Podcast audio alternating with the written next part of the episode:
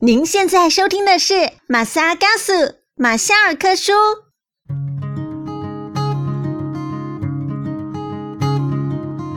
马夏嘎苏，你好吗？你今天去了哪里？又做了什么呢？是否还交了些新朋友呢？岛屿的阳光适合阅读。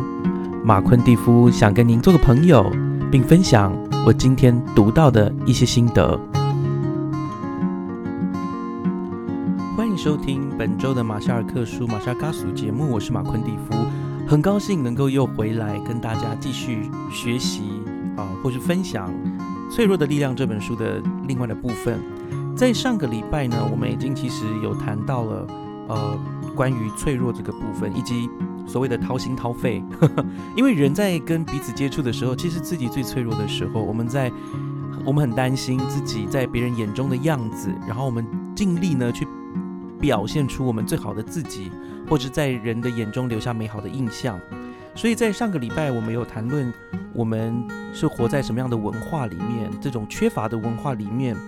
很多的人，呃，因为不太了解自己，所以呢，处在一种脆弱的状态。另外一个部分就是，我们也谈论到应该要怎么样过生活，要用全心全意去爱自己的生活。当然，我们也分享了，就是这是书里面的分享哈，就是我们的错误观念啊，我们要去区分呢。我们之所以感觉到，呃，当别人给我们一些建议的时候，或是我们觉得我们做错的时候。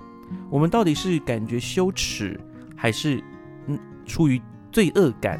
这样上个礼拜我们有谈论这两者的一个差异，然后接续着我们也会谈论啊我们的防卫机制啊等等的。在这个礼拜呢，我们会讨论的就是我们的正题，就是如何正确的掏心掏肺，还有就是怎么样呢去强化我们的心灵素质，学会放下的艺术。希望各位在这这个礼拜的节目当中呢，可以学习到，哎，我应该怎么样可以跟人掏心掏肺，而且是啊，在承接别人的一个，不管是他们的脆弱也好，或是我们把自己交出去，把我们的脆弱交出去的时候，我们应该要什么样的心理建设？那我我跟 Ethan 呢，接下来会继续跟大家聊。上菜啦！所以刚刚前面呢，我们已经谈论到一些呃部分哈，我们刚讨论到。呃，在这本书里面有提到，认清自我非常重要，但是如何对待自己更重要。我们也刚刚也谈到羞耻跟罪恶感、罪恶感的差别，还有就是我们常常无意识当中采取的防卫机制，以及怎么样放下自己的防卫，然后让自己不只是让别人可以呃触碰到真实的自己，也让你呢可以去了解他们真实的呃别人真实的状态。还有刚刚也提到了哈，呃，我我们怎么样避免完美主义跟批评？我真的刚刚发现呢，伊森，你刚刚在讲说批评的时候呢，是因为我们很在意这些事情。但是有的人什么都批评的时候，我真的 他可能都在意吧。什么都在意的人哦，那我也觉得，那他也是过生活过得蛮兢兢业业的啦。对啊，他最最辛苦的一定是他本人吧？是啊，有些事情真的可以啊，我觉得可以一笑置之。对，像有的时候，我我记得我小时候就很在意我的眉毛不够浓这件事情。对，可是我的朋友，呃，应该他说，甚至老师，国中的老师都说，我觉得你眉毛好浓哦，但是我就觉得不够，不够，我要它更浓、更粗。这，所以这就是一个很奇怪，你知道吗？就是说，你有时候你会在意的东西，其实回过头来想，还是很荒谬的。但是借由成长，借由在生活当中懂得欣赏不同的观点，或是美感，或是观看法的时候，你会慢慢把自己从那种。不必要的限制，或是不必要的压力，好，因为你一直关心这种，也是有压力的嘛，你不快乐嘛，所以让自己能够解除啊，解除封印，然后获得自由的心灵。那我现在呢，回到我们接下来的其他的点，那我们还是把时间交给伊森，告诉我们脆弱的力量它有什么其他部分。好啊，所以我们刚刚一直讲的是脆弱的力量的原因啊、起源啊，还有一些心理的问题要如何。和克服那些负面的的东西。那我们现在就开始讲重要的部分，就是说，我们了解这些事情之后，我们该怎么做？因为认知行为是是两件事嘛。你有时候知道一件事情，哦，对，就是这样，但是你行为没有改变，那是那是那没有用，没有。所以我们现在就是要知道说，哎，那那接下来我们该怎么做？我需要我我觉得在这里，我想要先打断一下，因为我觉得可能我我有一种感应，就是我们的听众一定会觉得说，我觉得需要改的是别人，不是我。可是呢，呃，我希望大家也可以保持一个想法，我们要知道，就感感觉是互相的。你对你觉得你对别人有这个感觉，他可能对你也是有同样的感觉。所以，我们先从怎么样。去呃观察自己正确对自己有一个正确的认知，或者是比较趋近于真实的认知。对我觉得从这边来谈会比较有效，因为呃我觉得啦，改改变别人有时候是要一点运气，有时候是奇迹，你知道吗？但是改变自己是最容易做到的。所以我们先讨论一下，我们要怎么样做到正确的掏心掏肺。对啊，所以所以我们刚刚有讲到那些，像是我们会穿穿那些。武装啊，或者是说我们会麻痹自己啊，这些事情其实都是不健康的。因为我们身为人嘛，心灵层面的东西其实是非常重要的。那如果我们常常把自己武装起来，把自己麻痹的时候，我们没有办法敞开心扉去感受这个世界，我们不会感到快乐。所以有些很多那种中年危机就是这样，就是说，因为他已经武装太久了，那他可能觉得以前没有什么，但是到了某个阶段已经蓄积太久，他会发现说，哎。我生活到底是为了什么？我已经再也看不到我自己了。那我就是开始会迷失自己。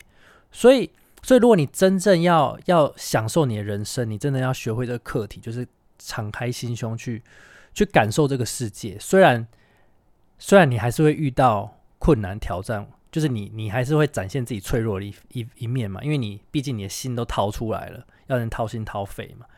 所以，所以你一定会遇到危险。那是为什么脆弱会会需要勇气，就是这样子。那所以我们现在就要讨论一下，说我们要如何正确的掏心掏肺。因为有如果你你路路上遇到一个人你不认识，你就说哦，我跟你讲我家里发生什么事情，什么什么什么，他会觉得很傻眼。对，就是为什么？就是这样是对的掏心掏肺吗？还是有没有什么比较好的方式？所以像在这本书那个作者他有有几有给一个例子啦。我就是以我们我自己小时候的例子，就是类似的例子，就是以前小时候，不管你是学什么好了，学钢琴也好，或者上课学数学也好，你要答对了题目了之后，或者是你做好的时候，老师会给你个贴纸嘛，对不对？然后哎，两个贴纸，三个贴纸，那之后你你贴纸有收集到某种程度的时候，你就可以换一个奖品。你自己有没有这类似的经验？就是小时候有收集贴纸的经验？我我有我有收集贴纸，但是我收集的贴纸，呃，小时候我们有所谓的荣誉卡制度，荣誉卡对对，就就就是荣誉卡这种感感觉。我非我小时候很在意荣誉卡，而且就很在意说哪一种事情比较那个点数比较高。我这强迫症吧。因为没有办法，你活在这个世界上，你想被认可，那你就觉得说，哎，那做什么事情比较好像比较值得被认可？然后我有时候我就觉得很很不服气啊，就是我，例如说好了，我小时候因为我自己体能比较没有那么好，我应该是说的，就是说比较热门的运动项目我比较不在行。那这个时候我就看到班上同学就是没有认真读书，但他就是。天生就很很跑步很快啊，然后他的臂力很强，他就得到了很多的荣誉卡，因为他很会体育嘛，哈，体育赛事都得奖。然后我这边读了老半天，然后读了什么前三名什么的，然后就觉得我这样就是身心憔悴，形容枯槁，然后得到的一个第一名，却呢却一直比就比不上他努力跑步得来的，然后我就觉得他这到底是怎么回事？当然，呃。对不起啊，我觉得我岔题了。可是重点就是有有小时候有收收集，有很在意这个荣誉卡。那当然，现在在社会上，我相信很多人在意的是钱多少嘛？你在什么公司工作嘛？啊，你的太太漂不漂亮，或女朋友漂不漂亮嘛？啊，这是男生啦，好。然后或者是说，你的家里，你的父母亲拿到的孝亲费多少？哦，这个也是可以比较的。还有你的孩子聪不聪明，上什么学校？很多很多东西哈，这个都是我们需要被认可，可是没有人会给我们信心，所以我们都很努力的以为 这些情 做这些事情或是获得这些事情值得啊，值得被青睐，值得被尊崇。哇，你这个你这要另外一种心理层面的处理，就极度的缺乏缺乏爱还是缺乏什么？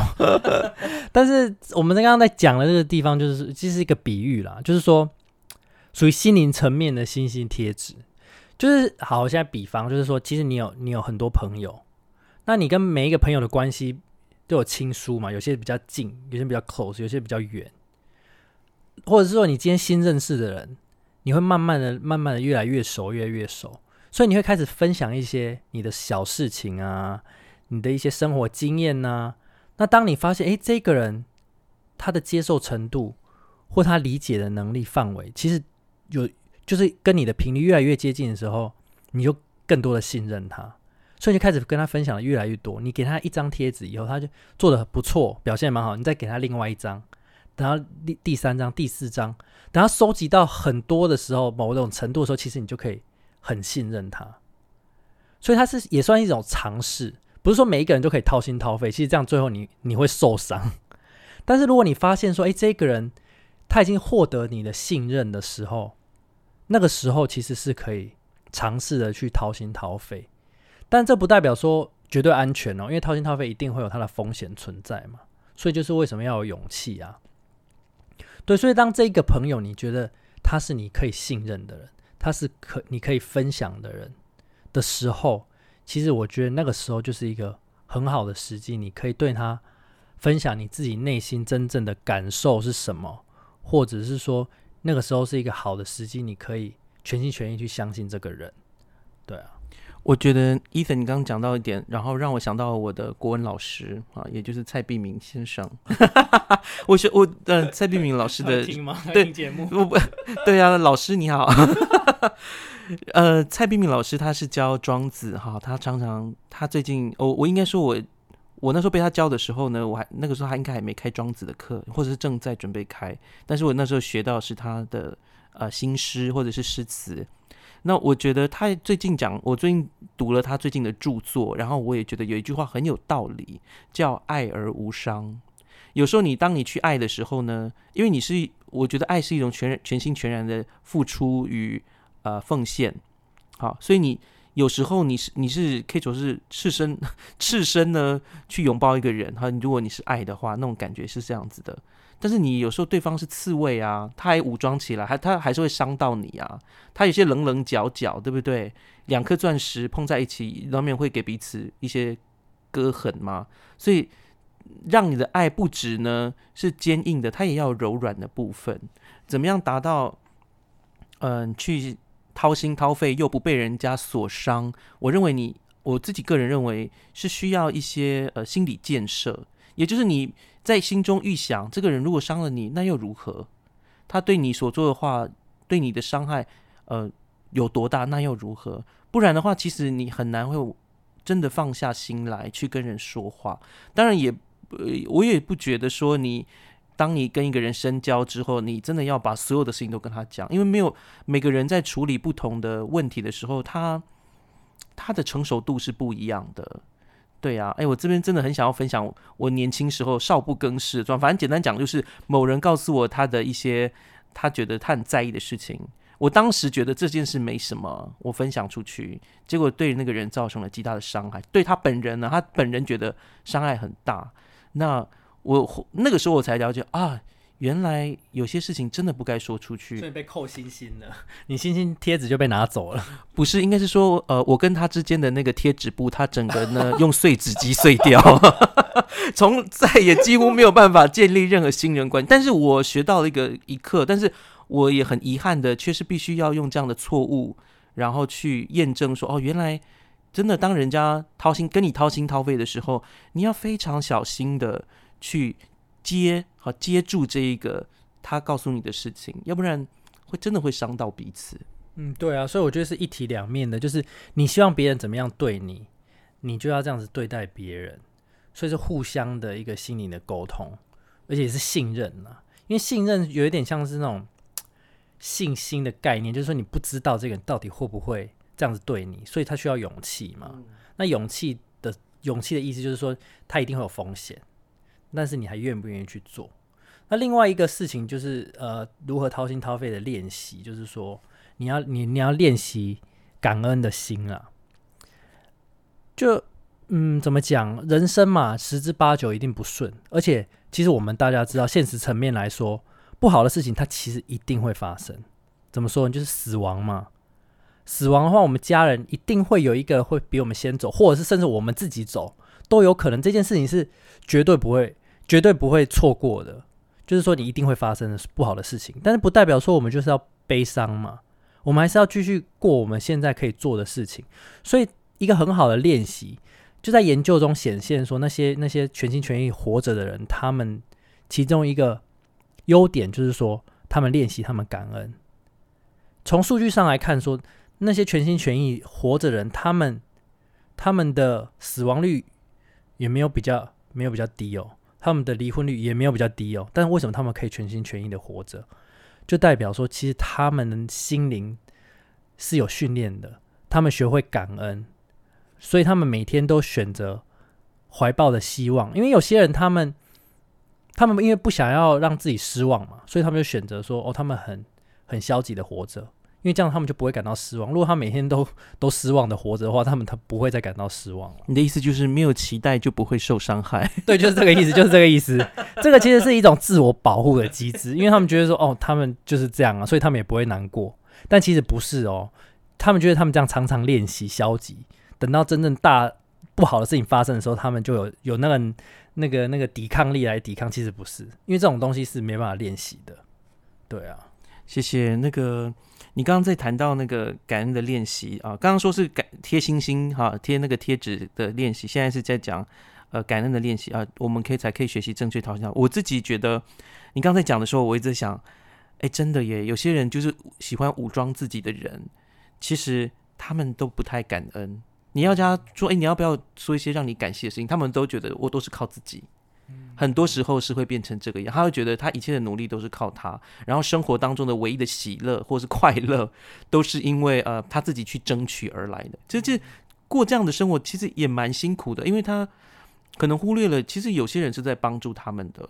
对啊，有我真的发现很嗯，这边哇，这个让我想到哇，原来有些人缺乏感恩，其实是因为他不常去去怎么讲去。认识自己脆弱的那一面，或者是我觉得是在否认自己脆弱那一面，才会这样子不知感恩。可以可以这么说啦，其实是这样是没错啊。因为当你感恩的时候，你就其实越越能够跟其他人有心灵的交流嘛，对啊。因为如果你你不不觉得你生命中有任何美好的事情的时候，很难跟人家比较亲近。因为别人会觉得，哎，你跟他有没有距离？你会觉得说，哦，你的人生就是很惨。那当你这种负能量的时候，其实别人也可以感受得到了，对啊。那接下来一个很重要的，就是在书中提到，就是一个灵性的力量。怎么叫灵性力？不一定是宗教哦。有些人可能会说是宇宙的力量，有些人说大自然。对某些人来说，可能做瑜伽是一种灵性的的的嗯表现方式，或者是音乐，其实是一种。每一个人解释方式不一样，但是他他的主要概念就是说，他相就是这种灵性力量，是我们相信有一种比我们更高的能量，或者比我们更高的存在，让我们每一个人都连接在一起，是一个信念。所以，当你相信这件事情的时候，你人生就会，你整个生命会变得更豁豁达一点，因为你不会把所有的责任都压在自己身上，你会发现说，哎，事情都。都有有起源，都有原因，然后所有都在控制的范围之内。因为有时候我们会感到焦虑，是因为我们我们没有那个控制感，我们对我们生活没有确定感，所以我们就会觉得很焦虑，就是到底什么事情会发生。但是有时候我们我们会发现说，所有事情都要确定是不可能的，因为很多科学。到后来也不一定是真的是这样子，科学其实是很近代的东西，就相较我们人类历史看起来，因为我们太想要知道所有事情的的的真实性，所有事情都一定要让我们了解，那这样就代表说我们全部都靠自己的力量，那其实我们就缺乏那个信心的部分。我们刚刚讨论到了嘛，所以所以如果你你全部都要知道的话，是因为什么？是因为你你没有勇气去。去面对那可能的风险，因为你一定要算得很清楚，你今天要走几步，你今天要要想什么话，才会有好的结果。那所以，所以我们相信这个力量，就是让我们培养那个勇气，让我们知道说，我们做的事情不一定有好的结果，但是我愿意去尝试，我愿意培养这个脆弱的的勇气，去去面对其他人，去敞开自己的心胸，去可以这样子的话，你就可以吸收更多。当然，你在同时你会你会遇到一些挫折，也是有可能，但是你愿意踏出这一步，其实就是一个很大的勇气。我发现你刚刚说到说灵性的力量，当然对于有信仰的人而言，我发现有信仰的人都比较乐于去承认自己的脆弱，因为因为他知道有一个比他更高的力量存在嘛。可是如果说没有信仰的人，那他要怎么样去？他要跟谁承认自己其实是脆弱的呢？我我我自己，我我不是这样去呃 approach，就是去这样思考，没有信仰的人他该怎么找到？脆弱，而我的想法比较是，呃，你当然你是我们人都是独立的存在，一就是说你是个独立的个体啦，哈，但是你有连接的方式，你有跟其他人连接的方式，而你跟人家连接起来的时候，你们隶属于一种更高的层次，不管那个连接你的是连接你们彼此的是你的宗教信念，或者是你们共同的兴趣，像刚刚说音乐啦、瑜伽，甚至是你们共同存在这个环境，像大自然。那无论如何，就了解自己其实只是其中的一小部分，独立无可取代的一小部分。然后你就会知道说，哦，原来我我还是脆弱的，而且我觉得这也连接到一个地方，就是归属感。嗯，对，因为很多人他都觉得我一个人，然后很可怜啊，他就像风筝一样，他跟这个世界呢 只有那一条线，对，只剩下一条线，呃，这样的一个牵扯而已，并不是的。你可能。你比较像是在一个蜘蛛网里面，你被很多的线所固定住，对，可以这么说。然后这世界又是更大的蜘蛛网。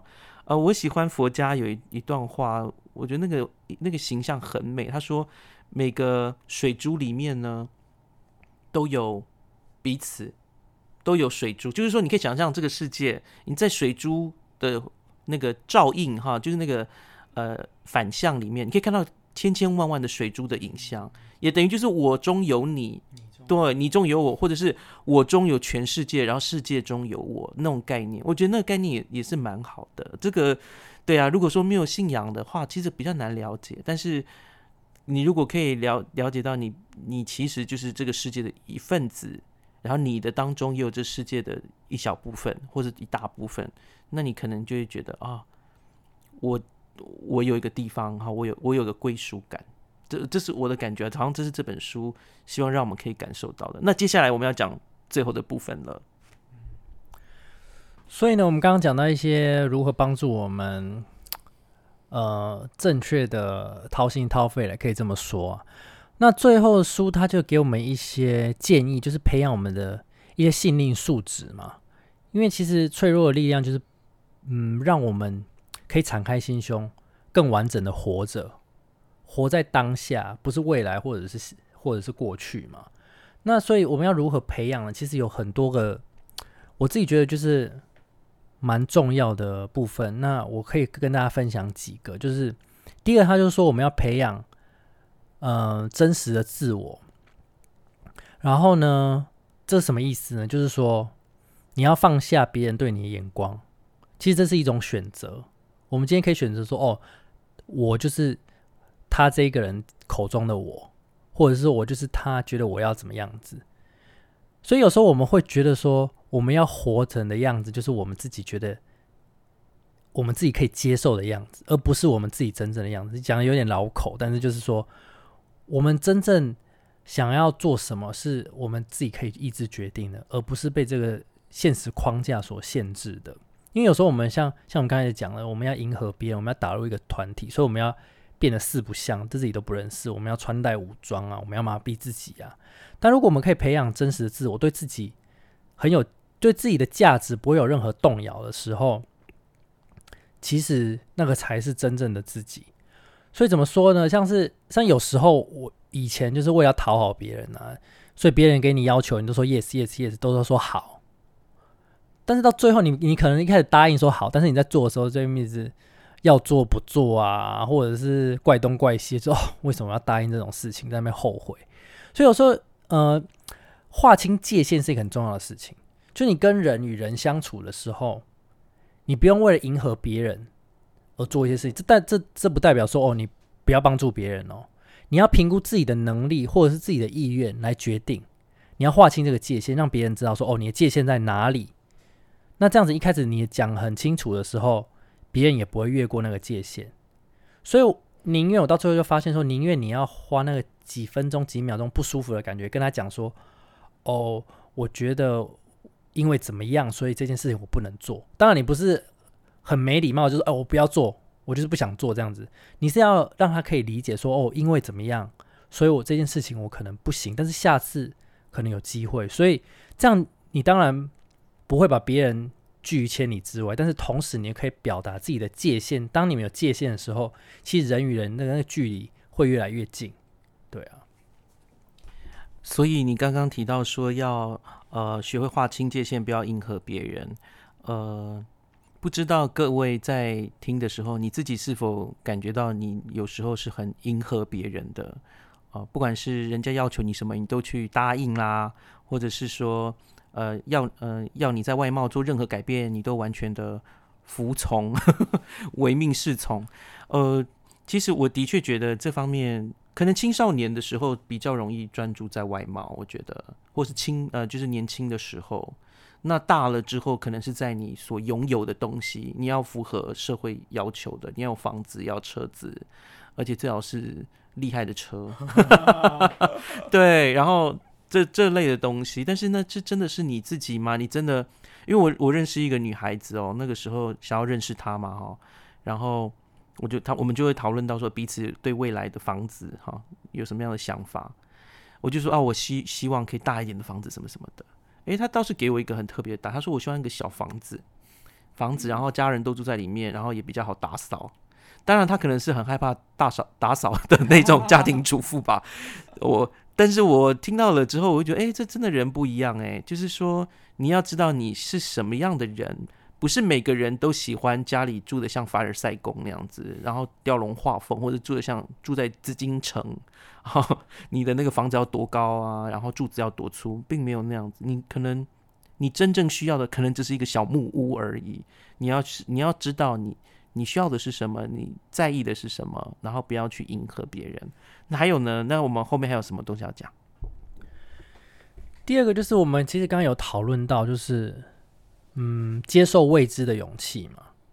因为有时候你你就是冒险，为什么人那么喜欢冒险？因为因为我们有勇气去面对那些我们没有看过的东西啊，或者是去一个我们没有去过的地方。其实那是一些很脆弱的表现，因为因为我们愿意去尝试我们没有做过的事情。对，所以，所以就是我们要相信那些我们没有看到的事情。所以，当你愿意相信的时候，你就可以放下那些全心，不就是可以放下那些全知全能的这个不真实的想法、不切实际的想法。因为有时候我们太想要知道所有事情的来龙去脉，但是这是不可能的嘛？你不可能等到你全部都了解了，你才去做一件事情，一定会有一些你不知道的地方。所以，那为什么人生是那么有趣？就是因为有太多的事情是你不能控制的，有太多的惊喜，有太多的未知，所以你才要去去冒险、去探险嘛。所以，这个这个是很很重要的部分。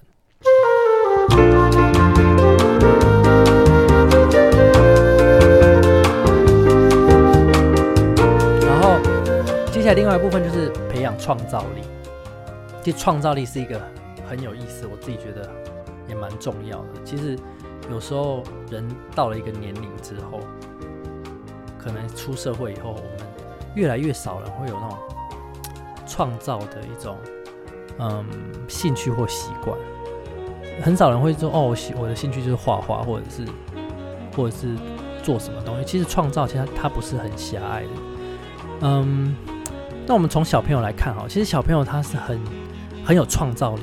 他喜欢画东西，不管他怎么画啊，或者是出去玩啊，或者是捏陶土、捏玩沙什么，其实他们是很有创造力。但是你会发现哦，当他们到三年级、四年级之后，他们的那种创造力就急剧、急剧的消退。为什么会这样子？就是他们不再那种乱画一些东西，或者是很有自信的创造一些东西。其实他们会发现有一个原因，就是他们开始比较了。比方说，哦，呃，今天今天小美画了一只孔雀，非常漂亮，它看起来就是一只孔雀。但你发现，哎，你自己画怎么是一只黑色的一只东西，一只鸡还是什么？之后你会发现，哎，我画的好像很不好，所以你就开始有那种羞耻的感觉，那你就开始不敢，就开始退缩了。所以这些经验就是，就是会让我们有一个产生一种阴影。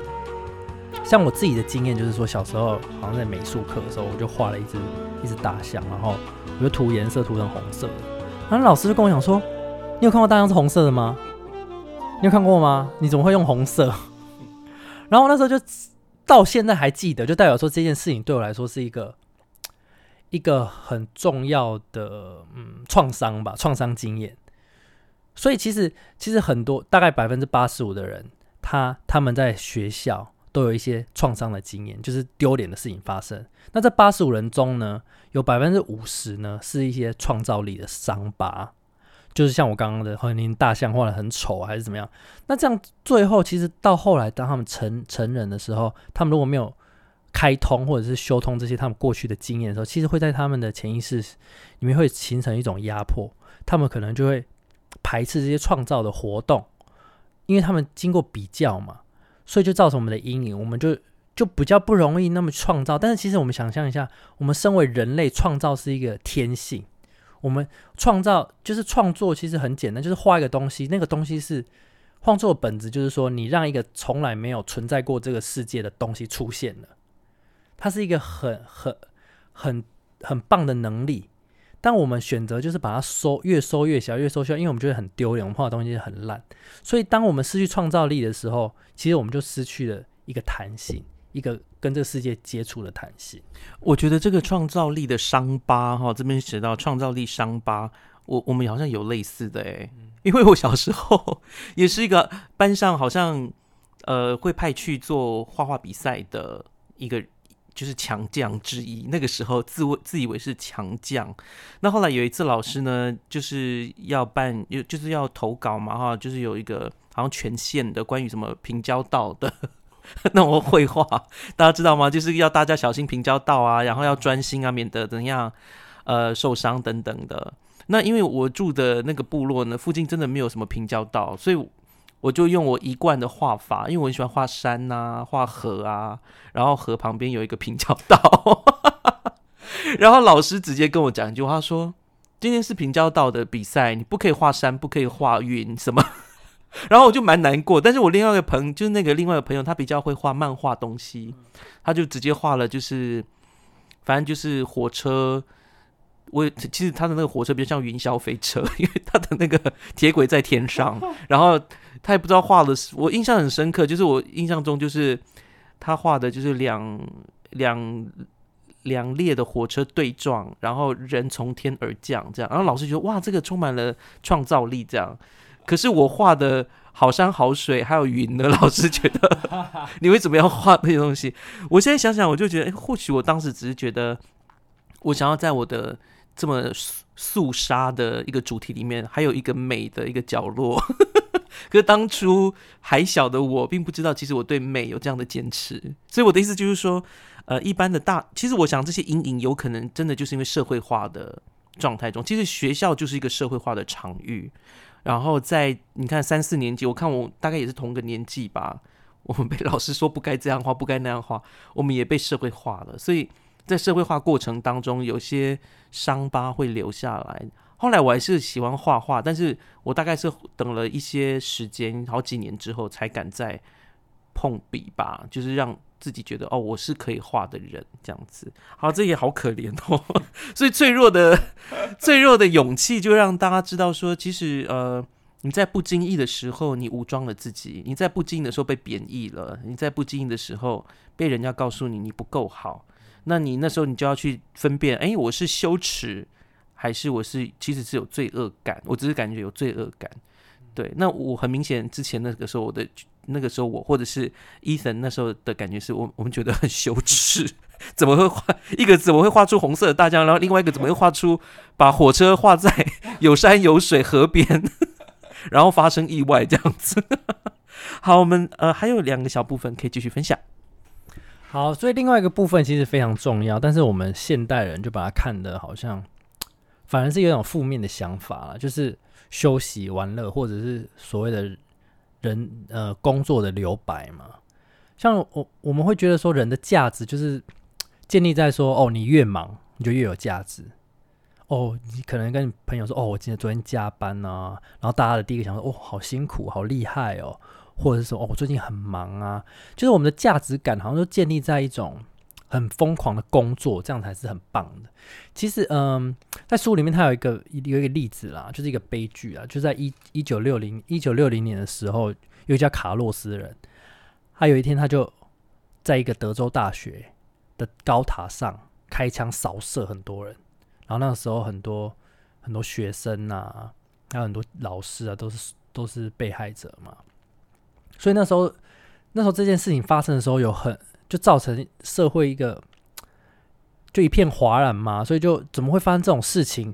所以那时候他们就组成一个团队，就是有生理学家、教育学家、心理学家，就是一个很大的团队。他们要研究说这件事情到底是怎么发生的，他这个内心到底是怎么样的一个扭曲，造成这个人会做出这种骇人听闻的事情。因为这件事情是很久以前，哎。就跟现在比起来一段时间了，那个时候发生这种事情是很很恐怖的事情。那他们发现呢，其实他们仔细去研究这个人的过去经验，还有他们的家庭背景，他发现这卡洛斯呢，他从小都活在一个很压抑的环境之下，他的父亲母亲就是很严厉，不让他有任何的玩乐的空间，所以他其实他他的。他的记忆里面没有玩乐这件事情，所以到导致最后就帮他整个人格扭曲，因为他整个在焦虑，还有在那种很负面的情绪下长大，就会变成。当然，这也不是合理化说他因为这样，所以他可以去做这些不好的事情。但是其中一个很重要的原因就是他没有玩乐这件事情。所以代表说，其实玩或者是放松这件事情，对我们来说是一个非常非常重要的、重要的，嗯，应该要做的事情。所以，所以什么叫做玩乐呢？就是当你在玩的时候，你你嗯，怎么讲？你会忘记时间这件事，你会没有时间概念，因为你已经投入在其中了。然后，另外一个玩乐的定义就是说，当你在做这件事情的时候，你不希望这件事情结束，你希望这件事情一直永远下去。所以，你们可以大家可以想一下，说，哎，我到底在做什么事事情的时候，我会。忘记时间，然后我希望这件事情一直持续下去。对我来说，可能就是看像看电影吧。你看电影的时候，你已经不知道你的时空在哪里了，然后你也不希望它结束，你就让它它继续继续下去。就是你你已经到了另外一个世界，所以那种才是真正的真的玩乐。如果你在家里，然后就是一直看电视，然后一直转台，一直转台，一直转台，然后你看完就很有罪恶感。现在不是真正的休闲娱乐，玩乐是要让你真正在经过这件事情之后，有有被充电的感觉。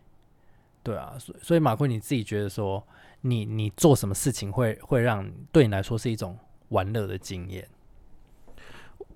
我觉得可能现在的人在想玩乐的时候，当然就是旅游啦，找朋友出去啊，吃喝玩嘛，哈。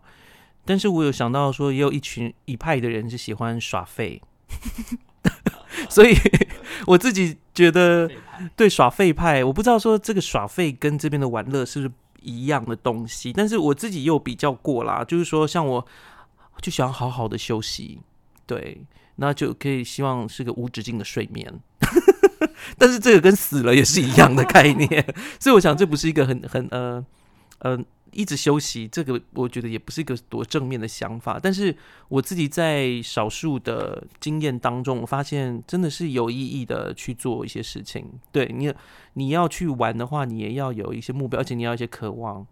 对，然后你也感觉到你做了一些了不起的事情，这样子好像还是很很充很很空泛哈。例如说，我自己的话，我觉得去大自然嘛，如果说对我而言。就我是山林里的孩子嘛，能够去大自然，然后去加上我喜欢赏鸟，我告诉你，一般人赏鸟课哈不太会跟他讲说我喜欢赏鸟，因为感觉是一个不太见不得人的一个嗜好，也被污名化的一个对一个一个嗜好。但是简单讲就是喜欢呃呃去大自然，然后诶听听鸟叫啊，就觉得诶那是什么鸟，然后就开始去查那个鸟的声音啊，或者是羽毛的颜色什么的，然后去去查。那当然，你可以做各种有趣的事情。有的人是集邮啊，他觉得玩乐很很有趣，他就去。对我其实也有在集邮，我也是做这种事。反正就做一些呃，你平常不会花太多时间做的事情，但是你会觉得非常的值得的一些事情。那我真的不是玩乐专家，我希望改天我们找一本玩乐的书，然后告诉大家怎么玩乐。因为我觉得这个 Carlos 这个在高塔上。的这个呃射杀凶手哦，我觉得当然这是一个呃书里面是说他是没有玩乐，所以他会这是其中一个因素。但是我自己觉得没有玩乐的人，呃，也不见得他不快乐啦。像华人的社会里面，好像很喜欢读书的人很多嘛。当然我相信各国都有这种超爱读书的，所以他如果真的那么喜欢做功课，他也倒还好。只是说这个父母亲可能是。他做功课的主要的驱力啊，就逼迫他去读，导致他真的生活其他东西都是空白的，然后没有任何好的想法。所以，我们不要成为那样的父母亲，好不好？然后，我们我们也不要成为这样的孩子。我们还是要适度跟父母亲说，其实我想要，对啊，我想出去赏鸟啊，或 者什么，勇敢跟他说，我想做个赏鸟人。对啊，所以其实玩乐也不一定就是。被限制说一定要出去玩还是怎样？就是做你喜欢做的是 enjoy 的事情，其实那就是对我们来说所所谓定义的玩啦。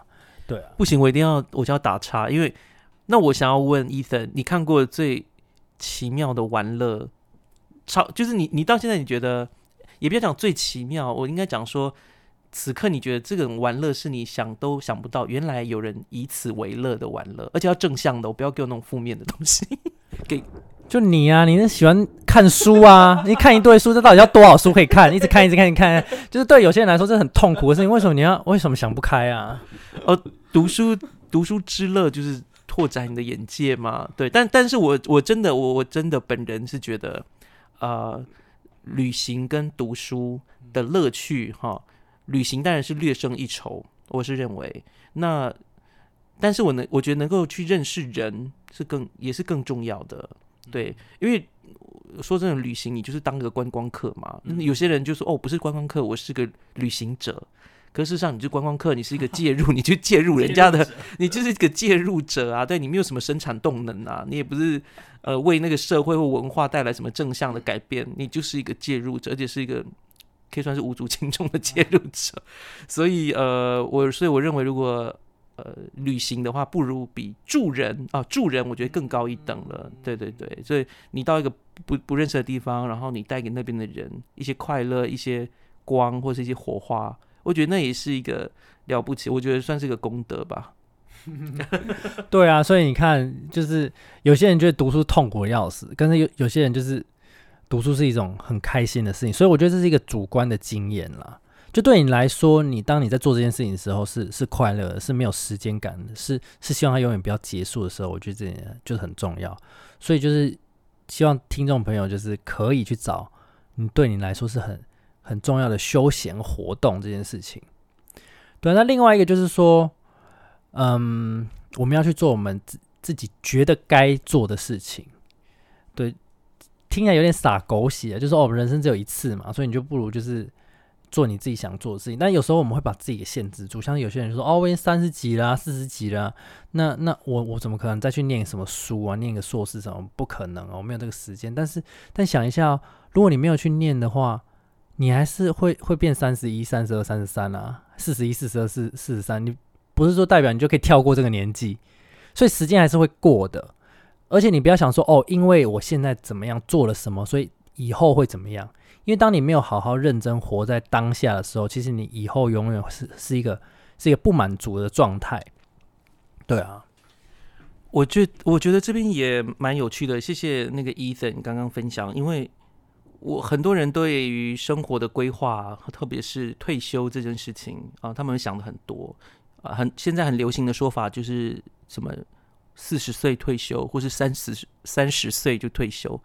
呃，好像是说把工作当做避之唯恐不及的事情，他觉得工作呢是一种负面的事情。可是我真的不是这样想诶，我我我我比较极端一点，我是属于那种我想要活到老做到死的那种人，因为你能够持续的付出，对社会付出，而且能够供养自己的需求，你不觉得是了不起的事吗？可是很多人都觉得哦，我不要，我不喜欢工作，那可见是你做的不是你喜欢的工作，对，那甚至是你连。担负自己啊，你在这个社会上的需求，你都不愿意，那我觉得这样子反而是更负面。所以我没有什么在安排退休生活，但是我也不觉得，但是我也不觉得说呃有这样的呃志向的人是不好的啦。只是我是说，可是负过分的负面或妖魔化工作、老年工作这件事情，我觉得其实蛮奇怪的。因为我小时候我的爷爷奶奶是农民哦，在山上在部落，他们就一直工作啊，那。他们每天都过得很充实啊，他们不偷不抢，然后自己赚的钱，然后可以供养自己，甚至帮助自己的孩子，那有什么不好的？对呀，我觉得呃，对啦，这只是其中一个。那这也回到就是为什么我讲这个例子，就是你必须要认清自己，认清你真实的自己，然后不要呃呃，也不说不要啦，就是要小心，就是你可能你有的想法，只是因为别人这样讲，然后你就这么以为了。对你的快乐的确可以自己决定，你的目标等等的。谢谢呃，Ethan 今天跟我们分享这个这本书叫做呃脆弱的力量。那讲了一些东西，不知道各位听了今天马夏尔加苏的自助餐系列有什么样的感觉？我们真的希望各位呃回到刚刚的主题，说知道你可以对人掏心掏肺，而且你也可以对人掏心掏肺之外。增加彼此的信赖，增呃加深彼此的情感，但是不会让自己内伤。对我觉得这个心理准备非常重要。然后呃，伊森在最后有没有什么需要跟大家讲的呢？我最后想要跟大家分享一个马克吐温他说的话。他说呢，我们要跳舞就像没有人在看一样的跳，唱歌就像没有人在听我们唱一样，然后去爱呢，就像我们从来没有被伤害过一样。然后去生活，像是我们活在天堂一样，去跟大家分享。喜欢我们今天的节目吗？欢迎各位听友能够到 Spotify、Apple Podcast、Google Podcast 或 Sound On 聆听我们的节目《马夏尔克书》，并且在 Apple Podcast 上给我们五颗星的评价。当然，如果各位还有其他的意见或者是很好的想法，也欢迎到我们。脸书的粉砖以及 Instagram 上面的粉砖留言给我们，我们很期待获得各位的反应跟回响哦。我们就下次再见喽，拜拜。